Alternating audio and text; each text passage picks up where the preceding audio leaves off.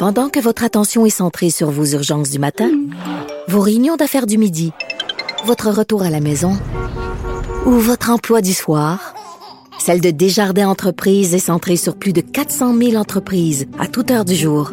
Grâce à notre connaissance des secteurs d'activité et à notre accompagnement spécialisé, nous aidons les entrepreneurs à relever chaque défi pour qu'ils puissent rester centrés sur ce qui compte, le développement de leur entreprise. Vous écoutez Avocat à la barre. L'émission JE a parlé cette semaine d'un sujet assez troublant. On pense à la pandémie, euh, mais l'émission s'appelle Les oubliés et c'est un bon titre parce que oui, la pandémie, oui, il faut combattre le virus, mais il y a des gens qui, ont des problèmes de santé mentale et ces gens-là euh, ont la vie beaucoup plus difficile. Pensez à un confinement, pensez à ne pas voir ses proches. Donc, c'est très difficile pour eux. JE s'intéressait à ça. Ça va être rediffusé aujourd'hui, le dimanche, d'ailleurs. Ça vaut la peine de l'écouter. On en parle avec Denis Thériault, journaliste à JE. Bonjour, Denis. Bonjour, François David. Donc, euh, toute qu'une émission. Euh, on a vu que tu étais vraiment dans les coulisses de, des interventions en lien avec la santé mentale des policiers, des ambulanciers. Comment ça s'est passé, là, tourner ça? Ben, c'est un peu particulier parce que le défi était d'être aux premières loges et de constater un des impacts de la santé mentale euh, sur la santé mentale de la pandémie mm-hmm. et du même coup de voir de quelle façon on intervient pour y aller. moi, personnellement, ça fait bon 36 ans que je fais ce métier-là. Et une grande partie de ma carrière a été consacrée au travail des policiers, au travail des, des, des, paramédics, les ambulanciers, les, services d'urgence en général. Hmm. Euh, mais ce que j'ai vu là m'a très étonné parce que, puis on me l'avait dit euh, d'ailleurs, euh, j'avais fait un tournage par le passé, puis j'étais à la Nicolet, on m'avait dit, ouais, mais le vrai, la vraie préoccupation pour les policiers, puis tous ceux qui interviennent en urgence, c'est la santé mentale. Puis depuis ce temps-là, ça m'interpellait. Puis on, me parlait de formation spéciale qu'il y avait pour ça. Puis on a une vision du travail de policier, euh, du travail de paramédic, d'ambulancier. On donc, on a une vision, euh, la police fait respecter l'ordre, le paramédic euh, va chercher une personne avec des problèmes de santé, va donner des premiers soins, va s'organiser pour qu'il puisse arriver dans les meilleures conditions possibles à l'hôpital. C'est ce mhm. qu'on a comme conception du travail. Mhm. Quand il y a question de santé mentale, c'est pas pareil. Euh, euh ils, discutent avec les gens. Euh, c'est, ils sont ils sont presque des psychologues. Euh, ils tentent de les raisonner. Ça prend plus de temps. les approches sont différentes. c'est pas une approche répressive qu'il faut avoir. Il faut être à l'écoute. Puis moi, j'ai, j'ai entre avec les policiers de Saint-Jean-sur-Richelieu, ce que je trouvais fascinant, c'est l'approche qu'ils ont. Ils écoutent, ils les mettent en contact avec le centre de crise. Ça veut dire que la police arrive à la maison, il y a quelqu'un en crise pour une question de santé mentale, on prend le téléphone dans les cinq premières minutes, on appelle le centre de crise, puis on dit prenez le téléphone, il y a quelqu'un qui va vous parler au centre de crise. Et là, au centre de crise, ils font l'évaluation. Ils jasent avec. Ah ouais. S'il y a un risque, il y a un danger, on oblige à amener à l'hôpital. Sinon, ça peut se régler là. Puis des fois, ça se règle sans les paramédics, sans juste la police va régler la question. mais, mais le centre de crise, c'est des gens mieux spécialisés pour intervenir avec ces, ces gens-là? Oui, ben, c'est exactement. Ben, ce qu'on appelle le centre de crise, dans le fond, c'est le centre de, pour le, de, prévention, crise et prévention du suicide. OK. Euh, et tu sais, la, fameuse ligne là, 1 866 appel, mm-hmm. euh, ou encore si on, si on fait suicide.ca là, sur Internet, euh, c'est nouveau qu'on puisse le faire presque à temps plein, là, mais on peut chatter avec quelqu'un qui va nous aider pour les personnes en détresse. Ben, les gens qui sont à l'autre bout, eux, ils savent quoi faire. Ils sont capables de cerner le problème et ils discutent avec eux. Et là, il y a une décision qui se prend. Puis là, ce qu'on m'expliquait à Saint-Jean, chaque, euh, il y a des corps de police ou des compagnies euh, d'ambulance euh, qui forment leur personnel, qui s'associent avec le, le CIS, les SUS et tout. Ils s'organisent pour pas les échapper. Dans le fond, c'est ça la, recette, là. Mm-hmm. pas les, les, abandonner. Mais si on revient avec la pandémie, ben, on voulait savoir. Au début, c'était pas évident parce que tu dis bon, c'est quoi l'impact sur la pandémie? Tu sais, on, commence à faire, à faire la recherche, puis on regarde un peu, puis là, il y a sais, comme euh, des fois on entend M. Legault et euh, M. Arruda dans la conférence de presse, il y a un tableau de bord ou un tableau indicateur, puis là, il y a des bon. Mais mhm. là-dedans, il y a tellement de variantes que c'est dur de savoir si ça monte ou ça descend. Mais finalement, après avoir euh, recueilli plein de données à gauche et à droite, le portrait, c'est que depuis la deuxième vague, les gens qui appellent, qui sont en détresse, on parle d'une augmentation de 20 20 continue. C'est beaucoup. ça fait beaucoup de monde. Ouais. Mm-hmm. Donc, on est capable d'identifier là, vraiment le, le, facteur pandémie qui amplifie ça parce que, comme tu le dis bien, puis on le sait, dans le domaine judiciaire, la maladie mentale est un enjeu très préoccupant. Euh, donc, c'est cette augmentation-là due à la pandémie. Ben, et, plus encore, euh, ce qu'on me disait, entre autres, c'est que Bon, par exemple, euh, je, parle avec une psychiatre euh, de l'hôpital de Saint-Jean-sur-Richelieu. Mhm. euh, et elle, ce qu'elle me dit, elle est très bonne en entrevue d'ailleurs. Dans l'émission, on comprend bien la, la, dynamique, puis là où, elle nous amène, mais elle dit essentiellement, pour la première vague, même le centre de crise a vécu ça du côté de Saint-Jean, qui en passant le centre de crise de Saint-Jean, j'ouvre une petite parenthèse, mhm. si on fait le 1 8 6 6 appel en Montérégie, c'est là, c'est là que ça va répondre. Eux, ils, ils envoient, puis eux, il y a eu un, un lot d'appels qui a augmenté, mais les deux disent la même chose. La première vague de la pandémie, euh, oui, il y a eu des cas de dépression là, qui commençaient à pointer, qu'on voyait, là, mais de façon générale, pour la première vague, partout, ça a baissé.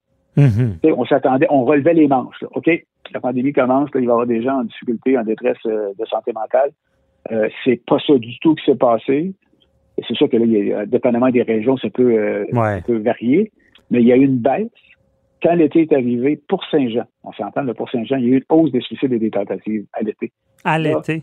Ah. Oui, ça avait commencé un peu avant, mais là, là, tout le monde euh, est, venu un peu. Euh, euh, mais c'est l'épuisement. C'est comme quelqu'un qui court le marathon là, à la fin. je pense que les gens ont une fatigue là, puis mentale pour le, commun des mortels. Et imaginez quelqu'un qui est déjà atteint, qui est atteint d'une maladie mentale, ça doit être amplifié. Ben, là.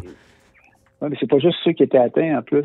C'est mhm, vrai qui étaient d'une santé mentale qu'on pourrait dire relative, que là, ils ont été très affectés. Puis en voyant la deuxième vague arriver, là, c'est, comme on dit en bon français, c'est parti sur l'autre bord. Hein, mm-hmm. En fait, là, ça s'est mis à monter et la moyenne de 20% est constatée par les centres de crise du Québec euh, de gens qui appellent parce qu'ils sont en détresse euh, à partir de, la deuxième vague. Et depuis ce temps-là, ben, et, euh, de, différentes manières, selon les, les endroits au Québec, et on compose avec ça.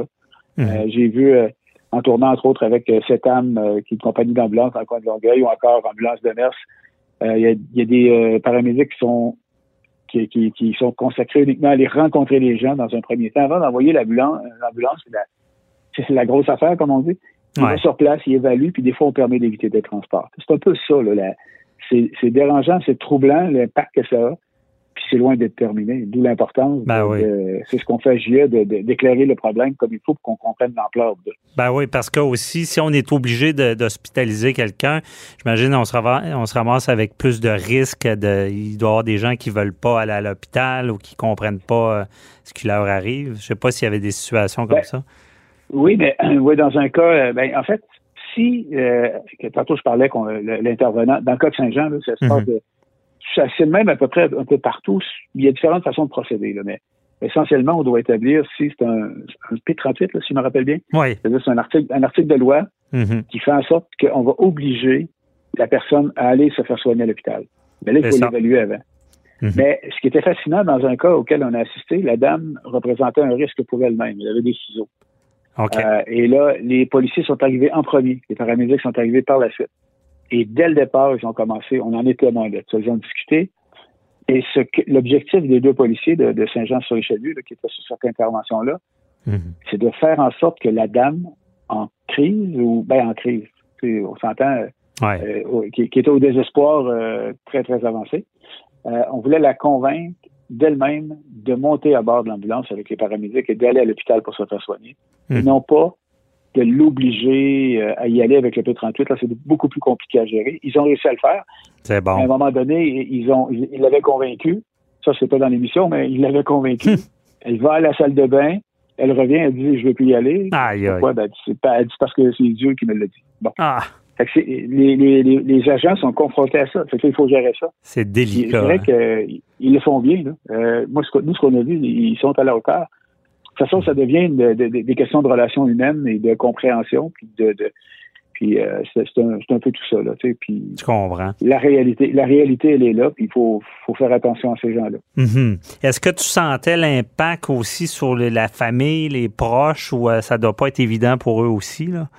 Euh. Ben, honnêtement, on n'est pas, je suis pas allé si loin parce qu'on on suivait les, les policiers et paramédics, mais faut comprendre que l'impact sur les services d'urgence, sur ces gens-là qui, sont euh, paramédics, ambulanciers ou policiers, euh, eux, quand ils interviennent, à force d'être confrontés à cette situation-là, à un moment donné, euh, il y en a qui ont peut-être un peu plus besoin d'aide que d'autres.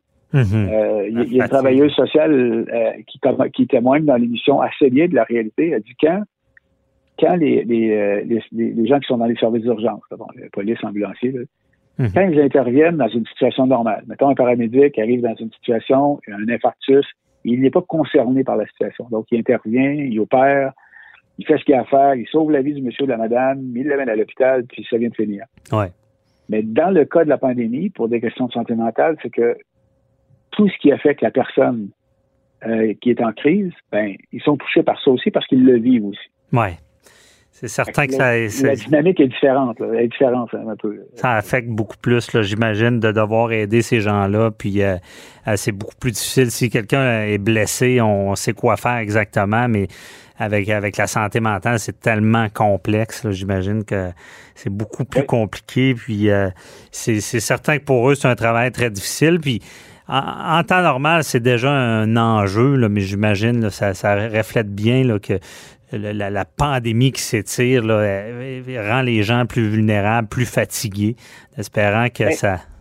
Vas-y. Mais c'est important de dire que pas, ça n'a pas commencé avec la pandémie. Là. Non, non, non. C'est qu'à chaque année, parce que quand, en, faisant des recherches, on voit les chiffres. à chaque année, on n'en parle pas dans l'émission, mais on vérifiait, entre autres, la, consommation d'antidépresseurs. Mm-hmm. C'est en constante augmentation au Québec. Là, on regardait les, les, appels euh, ou les cas de, de, de détresse ou bon, à peu près toutes les données relatives à la santé mentale montrent une augmentation au fil des années. La mhm. différence avec la pandémie, c'est que là, il y a, y a un plus. C'est ça. C'est là, là, Disons que c'est un ingrédient qui, qui, qui, amplifie euh, ce phénomène-là. En tout cas, bon travail, c'est bon d'en parler. Je pense que c'est important d'en parler, de, justement, comme le titre le dit, de ne pas les oublier. Merci beaucoup, euh, Denis Thériault, euh, de nous avoir éclairé sur cette émission. On invite les gens à l'écouter aujourd'hui, euh, dimanche, en fin de journée.